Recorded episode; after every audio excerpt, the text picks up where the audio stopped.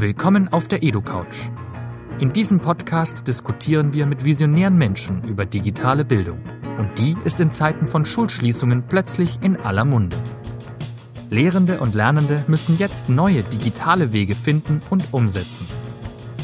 Wir versuchen in den nächsten Folgen dieses Podcasts herauszufinden, wie das funktionieren kann und welche Lehren wir aus der derzeitigen Situation für die Zukunft der Bildung ziehen können. Die EduCouch ist ein Format des Instituts für digitales Lernen, dem Think Tank der digitalen Bildungsrevolution. In diesen Folgen mit freundlicher Unterstützung von Cornelsen. Liebe Nina, ich rufe dich heute Mittag an aus äh, dem Homeoffice in München und ich rufe bei dir wahrscheinlich an in Duisburg, oder? Genau. Genau, du bist Lehrerin, Gymnasiallehrerin für Englisch, Geschichte und Latein und du bist äh, zusätzlich natürlich auch äh, Bloggerin bei tollerunterricht.de oder .com? Com. Also mit de kommt man auch drauf, aber com ist es. .com. Ähm, und natürlich auch fleißige Twitterin und man findet dich auch auf den anderen Social Media Plattformen, aber ich glaube, der Blog ist so das Wichtigste. Kann man schon sagen, oder? Ja, ja kann man eigentlich ja, schon sagen. Genau. Und ähm, ich habe dich angerufen, weil wir ja alle, sowohl sozusagen auch Schulbuchanbieter, aber auch äh, natürlich besonders Schüler, Eltern, Lehrkräfte alle äh, damit gerade herausgefordert sind, mit dieser Schulschließung und dieser ganzen Corona-Geschichte umzugehen.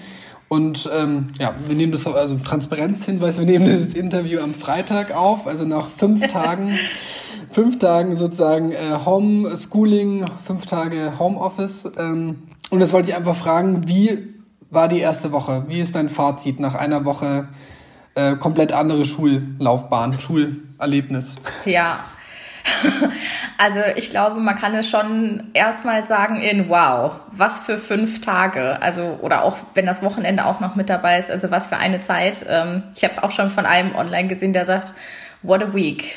Oder irgendwie irgendwas mit, äh, dass das schon wie sich ein ganzes Jahr anfühlt, weil sich einfach so viel geändert und so viel, ja, auch getrieben wurde sozusagen in diesen paar Tagen. Und ähm, also ich bin so immer so hin und her gerissen zwischen, wenn ich Nachrichten gucke oder auch, also man muss ja noch nicht mal bewusst gucken, man kriegt es ja einfach alles mit, was diese Krise wirklich äh, ja für Ausmaße angenommen hat und wie viele Tote es gibt und ähm, ja, also man ist so in dieser Endzeitstimmung drin und gleichzeitig, was sich aber online und digital tut, auch in meinem eigenen Kollegium, im, im Twitter-Lehrerzimmer, im gesamten Bildungsbereich, das ist dann wieder diese positive Dynamik, die da ist und ich glaube, die mich auch gerade ähm, sehr viel hoffen lässt und sehr glücklich macht trotzdem ja in dieser Zeit. Also so, dass äh, andere Extrem, was eben dann doch geht und welche Solidarität auch gezeigt wird.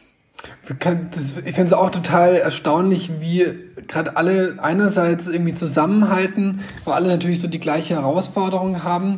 Und andererseits, wie du gesagt hast, hat man trotzdem auch so ein bisschen eine komische Stimmung, weil man natürlich sich auch nicht komplett frei machen kann von den ganzen ähm, Schicksalen, die da auch dranhängen. Und ähm, man hat natürlich auch die Befürchtung, dass vielleicht die eigene Familie, die eigenen Freunde, dass da jemand erkrankt und wie es denen dann irgendwie gehen wird. Ähm, ich würde nochmal umschwenken, so ein bisschen ähm, sozusagen, wie, wie sozusagen die Reise war auch mit deiner Klasse die Woche. Ich habe gelesen, du hast ein äh, Englisch-LK oder Deutsch-LK? Ich bin mir nicht ganz sicher. Englisch? Genau, ein Englisch-LK. Ähm, wie hast du denn das mit, mit denen diese Woche irgendwie gehabt? Oder wie, hast, wie, hast, wie bist du mit denen in Kontakt geblieben? Was haben die, wie wurden die von dir quasi unterrichtet? Oder ja, wie, wie, was, wie war, lief das? Äh, bei denen war es fast am einfachsten, weil ähm, die ja die letzten anderthalb ähm, Jahre schon daran gewöhnt sind, von mir online zu arbeiten, weil wir alle äh, anonymisierte Google-Adressen ähm, gemacht haben, ganz zu Anfang der elften Klasse also eben ganz zu Anfang des Leistungskurses und die mussten schon immer Dokumente online schreiben, mussten sich in Gruppen treffen, auch außerhalb des Unterrichts, dass wenn die Referate oder Präsentationen vorbereitet haben, dass sie eben schon immer wussten, die können auch zu Hause auf der Couch oder im Bett sitzen und das machen. Ähm, und jetzt gerade sind wir ja in dieser Wiederholungsphase, weil es ja nun mal zum Abitur geht. Und auch da war das. Die Themen waren verteilt, die hatten einen genauen Zeitplan, wann was zu machen ist. Ähm, und wie gesagt, bei denen war das am einfachsten. Die mussten, hatten zwar jetzt nicht die Schulstundenzeit, um an diesen Texten zu arbeiten ähm, und die zu erstellen, sondern mussten das ja auch irgendwie online hinkriegen. Aber äh, ja, das wuppten die sozusagen, also ohne große Probleme. Und was wir jetzt einfach gemacht haben, ähm, die Stunde, die wir eigentlich im Stundenplan gehabt hätten, um diese Texte, die sie geschrieben haben, zu besprechen, haben wir eben als Termin genutzt, um dann eine Online-Konferenz zu machen in den Google Docs sozusagen, in den Dokumenten selber, wo wir auch sowieso kommentieren schon immer. Aber eben zusätzlich auch als Videokonferenz, dass wir uns doch ein bisschen sehen können. Denn sonst sitzen wir ja gemeinsam im Klassenraum mit unseren Geräten, sprechen auch dann darüber, kommentieren nicht nur schriftlich. Und ähm, ja, so was ich eigentlich auch gesehen habe, dass das denen auch ganz gut tat. Also, dass sie so ein bisschen ja eine Art Normalität bekommen haben, dadurch, dass sie sich untereinander wieder gesehen haben. Ich das so ein bisschen mit anleiern und anführen konnte und ähm, ja, das eigentlich wollten wir nur 70 Minuten machen, wie unsere Schulstunde ist. Und letztendlich haben wir knapp zwei Stunden miteinander gesprochen, weil eben auch noch so Sachen dabei waren, wie geht es denn euch und wie kommt ihr klar und was macht ihr? Immer wieder natürlich zurück zur Aufgabe, aber dann zwischendurch auch, ach, das ist ja jetzt hier was ganz anderes auch wieder so. Und ähm, das war eigentlich eine ganz tolle Erfahrung. Ich habe ja vorher mit den Kollegen, mit den Lehrern getestet, welche Videokonferenztools wir da am besten nutzen mit den Schülern. Und dass das jetzt so dieser Testlauf mit den ähm, Schülern auch echt klappte, war ja, war nochmal ein ganz gutes Gefühl sozusagen und für die auch. Und so, dass sie auch gesagt haben, sie möchten das nächste Woche genauso nochmal machen. Cool. Wie, haben denn die, wie haben denn deine Schülerinnen und Schüler so insgesamt ähm, dir gefeedback, wie es ihnen geht? Gibt's, kannst du da so ein paar Beispiele rausgreifen von Dingen, die, die die Schülerinnen und Schüler so erlebt haben? Oder was so die, was die, also so, gab es da so Sachen, die dir irgendwie, also die du behalten hast an Feedback? Hm, ja, so ein, ich glaube, es gab so einen kleinen Verlauf am, am Freitag.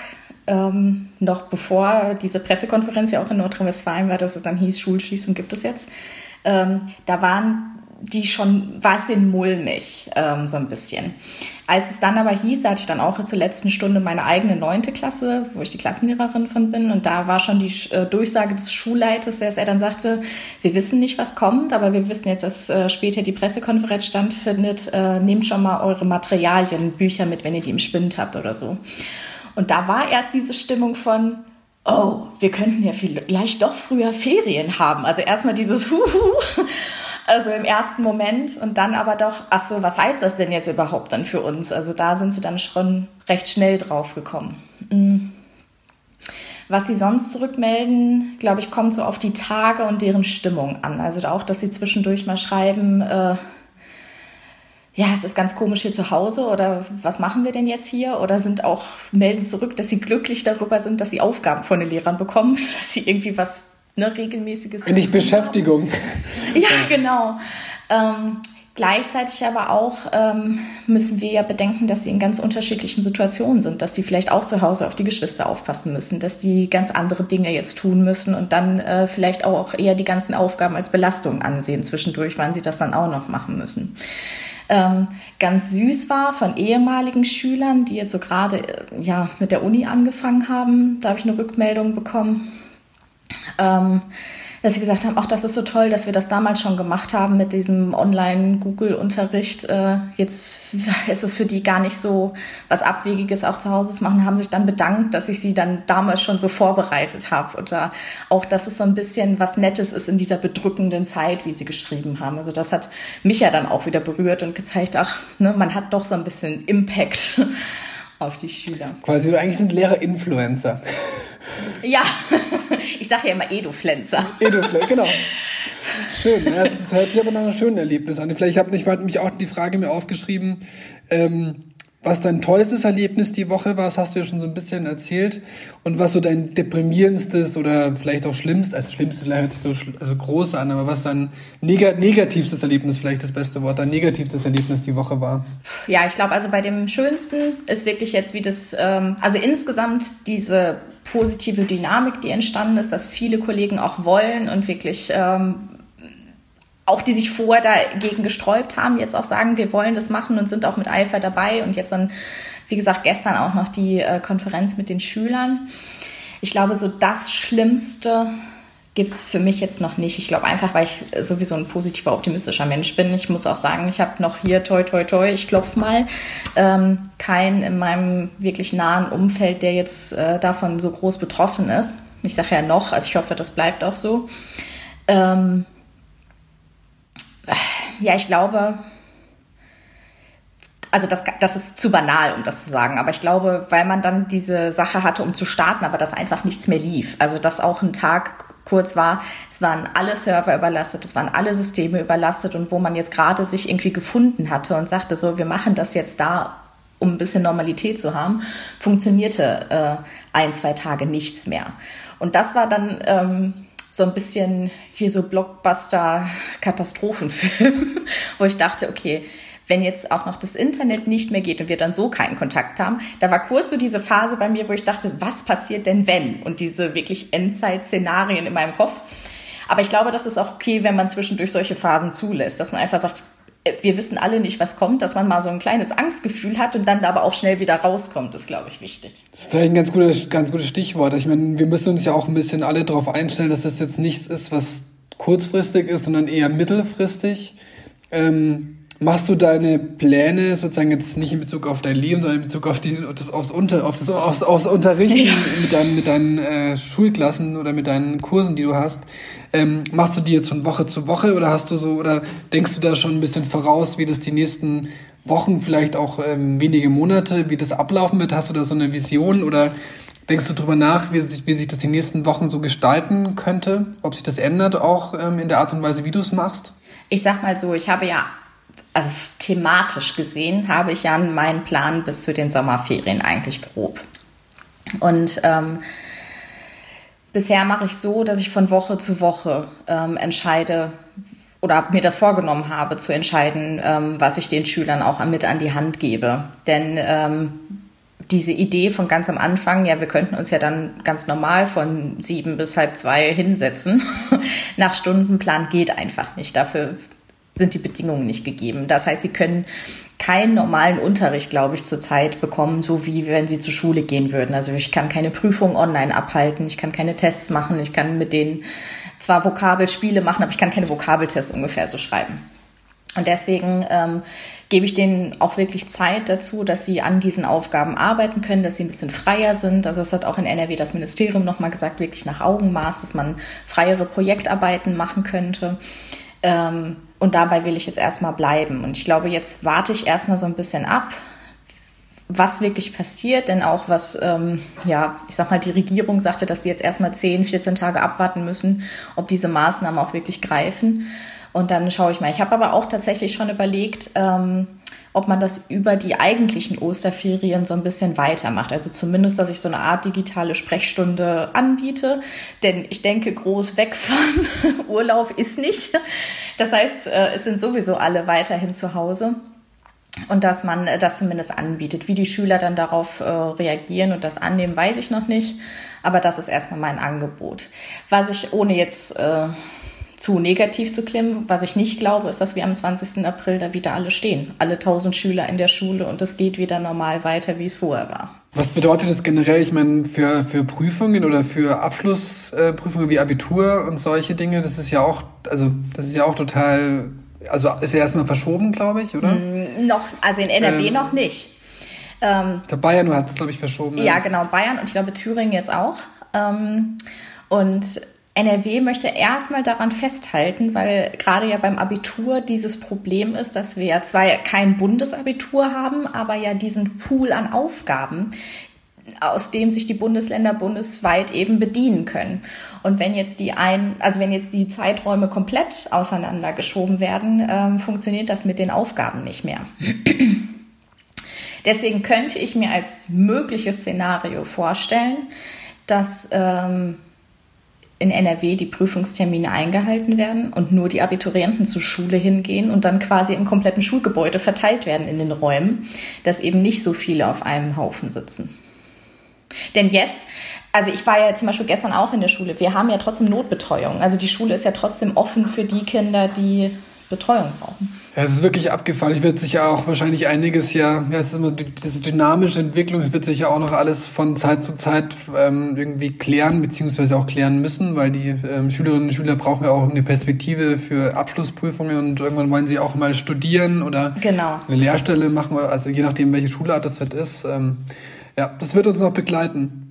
Ähm, Ich wollte dich fragen, hast du, du bist ja sozusagen im Netz sehr aktiv und äh, stehst ja auch für digitales Unterrichten mit deinem Blog und auch mit deinen Internetpräsenzen. Hast du von ähm, Kolleginnen und Kollegen sozusagen, die vorher nicht so aktiv waren, ähm, Nachrichten bekommen und haben die, die, haben die dich, also wurdest du um Hilfe gebeten, um zu sagen, ja, Nina, rette mich, was soll ich tun?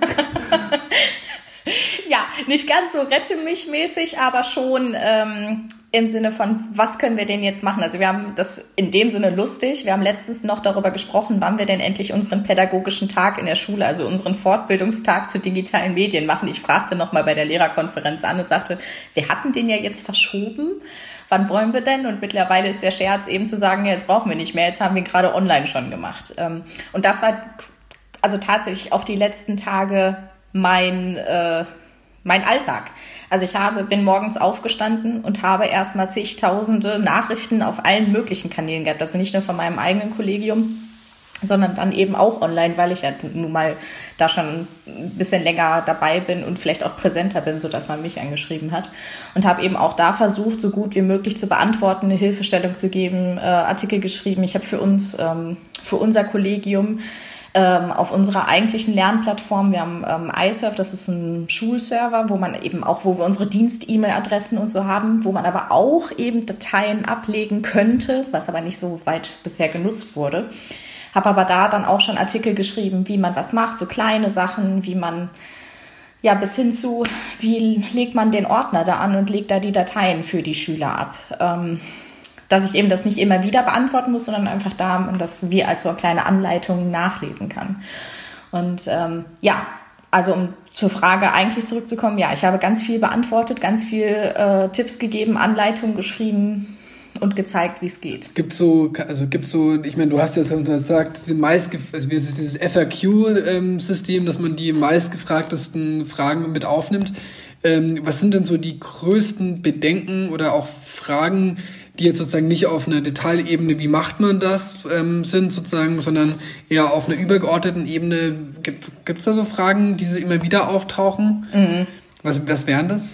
Ja, zwei sind ähm, immer noch, wie machen wir das, wenn die Schüler keinen Computer zu Hause haben? Dann sage ich immer, ja, sie haben ein Handy. Und das haben eigentlich alle. Ähm, aber dann auch die Sache, vielleicht, wenn nur ein Computer für die gesamte Familie da ist, also für die Eltern, die vielleicht Homeoffice machen und für drei Kinder, die vielleicht da sind, die alle gleichzeitig an den Computer wollen, geht das auch nicht. Also weiterdenken, nicht die sitzen da statisch am Computer mit Bildschirm und Maus und Tastatur, sondern sie können vielleicht die Dinge auf dem Handy machen. Und die andere große Frage, die uns ja davor, also auch die, die äh, schon digital ein bisschen mehr unterwegs waren, immer beschäftigt haben, ist der Datenschutz. Denn ähm, es wurden ja so viele Dinge, ja, ich muss eigentlich sagen, verboten oder davon zumindest abgeraten, das zu tun, was aber jetzt durch die Krise tatsächlich offiziell gelockert wurde. Also wir haben mittlerweile erst von der Schulleitung gesagt bekommen, nutzen sie die Dinge immer noch mit Augenmaß natürlich, also dass wir jetzt nicht alle Daten plötzlich freigeben, aber dass mehrere Apps, Plattformen, Software zugelassen wurde.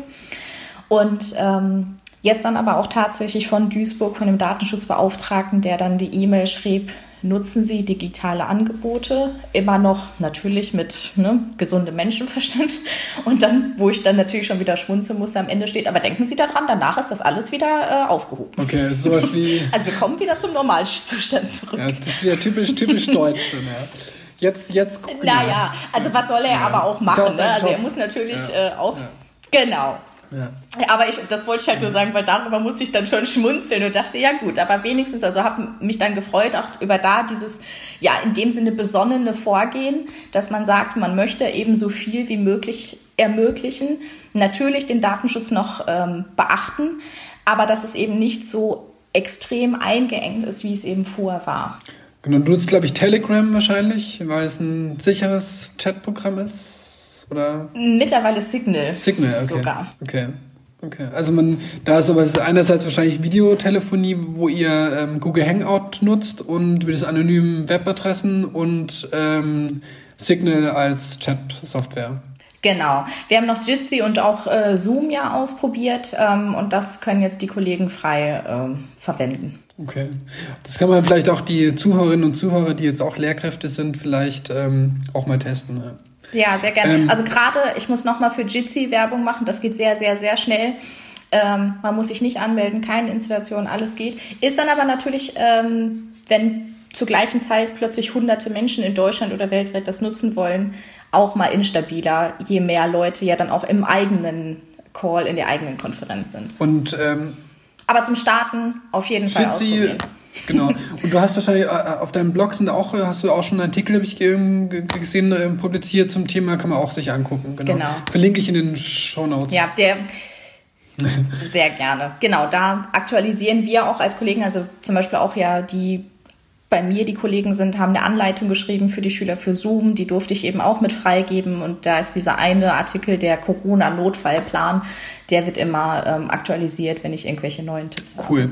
Ich hätte noch eine letzte Frage, ähm, die so ein bisschen darauf abzielt, ähm, wir sind ja beide optimistische Menschen, würde ich mal sagen. Äh, ähm, und ähm, Leute, die auch gerne Dinge machen und anfangen und irgendwie positiv in die Zukunft sehen. Was meinst du denn, könnte denn nach dieser Krise ähm, vielleicht auch positiven Einfluss darauf haben, wie wir mit ähm, digitaler Bildung, aber auch mit Bildung allgemein, ähm, ähm, wie wir damit umgehen, ob sich da ein Umdenken einsetzt? Was meinst du, könnte, ähm, könnte diese Krise auch dann abgesehen von den menschlichen Tragödien, die stattfinden, was könnte es für die Bildung positiv bedeuten, wenn das alles hoffentlich wir positiv überstanden haben?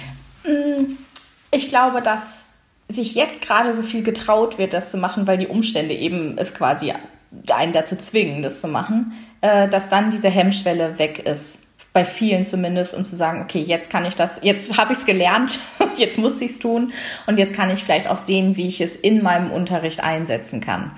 Ähm, das ist, glaube ich, das Positive, was bei rauskommt. Vielleicht auch sogar, dass äh, neu über Datenschutzkonformität äh, verhandelt wird, ähm, was ähm, auch ja ganz toll ist, dass ganz viele Unternehmen, sei es jetzt äh, diese Tools, die eben für Videosachen da sind, Verlage, äh, sonstige Dinge, dass eben ganz viel gerade äh, kostenlos zur Verfügung gestellt wird und das vielleicht sogar da, also nicht, dass ich jetzt meine, alle sollen weiterhin kostenlos ihre Sachen zur Verfügung stellen, aber dass mehr darauf eingegangen wird, also auch mehr ermöglicht wird, ob es jetzt nur für kleine Teams ist. Zum Beispiel, ähm, ich glaube, Confluence war es, glaube ich, die haben gesagt, für kleine Teams machen wir jetzt einfach immer kostenlos, egal ähm, was kommt. Also dass da mehr gedacht wird, mehr ermöglicht wird ähm, und eben sich mehr getraut wird. Ich glaube, dass aber alle es wird jetzt keiner sagen danach, ach, dann können wir ja immer Online-Unterricht machen. Also wir brauchen keine Präsenzphasen mehr.